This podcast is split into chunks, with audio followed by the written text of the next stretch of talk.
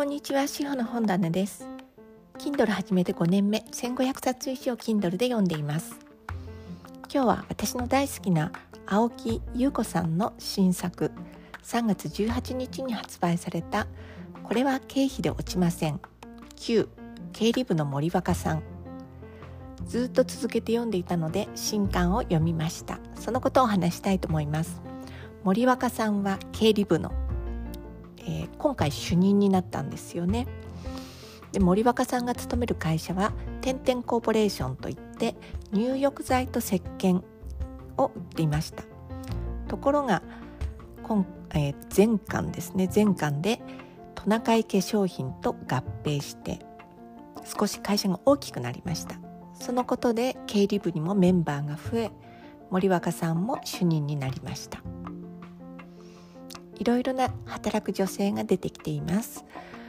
今回私がうん特に印象残ったのは広報部に勤めていて、えーと、非常勤職員から正規の職員になった千秋さんはとても高級な服を、まあ、広報ですので自分用に購入します。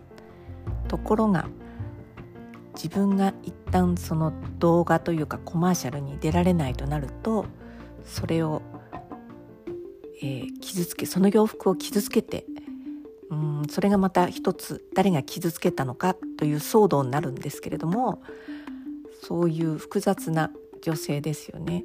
でもなんかちょっとずるい感じがする人ですよね。経費で高い洋服を買ったりするのは。でもその人にはその人なりの理屈があって一生懸命働いてるっていうところもあるんですよね。でけなげなその千秋さんの彼の話も出てきたりして、うん、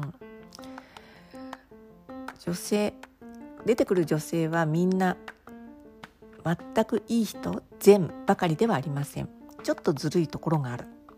特にお金に関して森若さんは経理部ですので、えーと、領収書ってきて、えー、これが経費になりますっていうなんかそのえー、っと用紙と一緒に出すんですよね。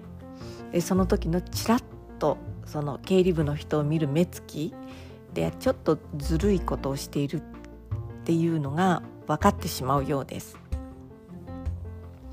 えー、っとあと森若さんには太陽さんという彼が付き合ってる人がいます。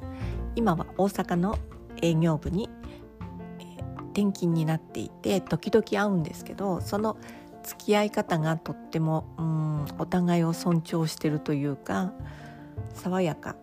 でも物足りない。お互いに物足りないと思っている。忙しい時って会いたいですよね。辛い時って優しくされたいですよね。でもなんか森若さんってそういうのを拒否するようなところがあるんですよね。うん。自分は小さな幸せしか掴んじゃいけないって思ってるようなそんなところも、えー、っと会社勤め30歳間近の、えー、女性には共感が持てるところじゃないでしょうか。うんますます続きが読みたくなりました。この次は税務調査がなんとこの点々コーポレーションに入ります。うん、来年年末に新しい本が出るかもしれません。それを楽しみにしています。青木優子さん大好きです。えー、っと司法の本棚お聞きくださってありがとうございました。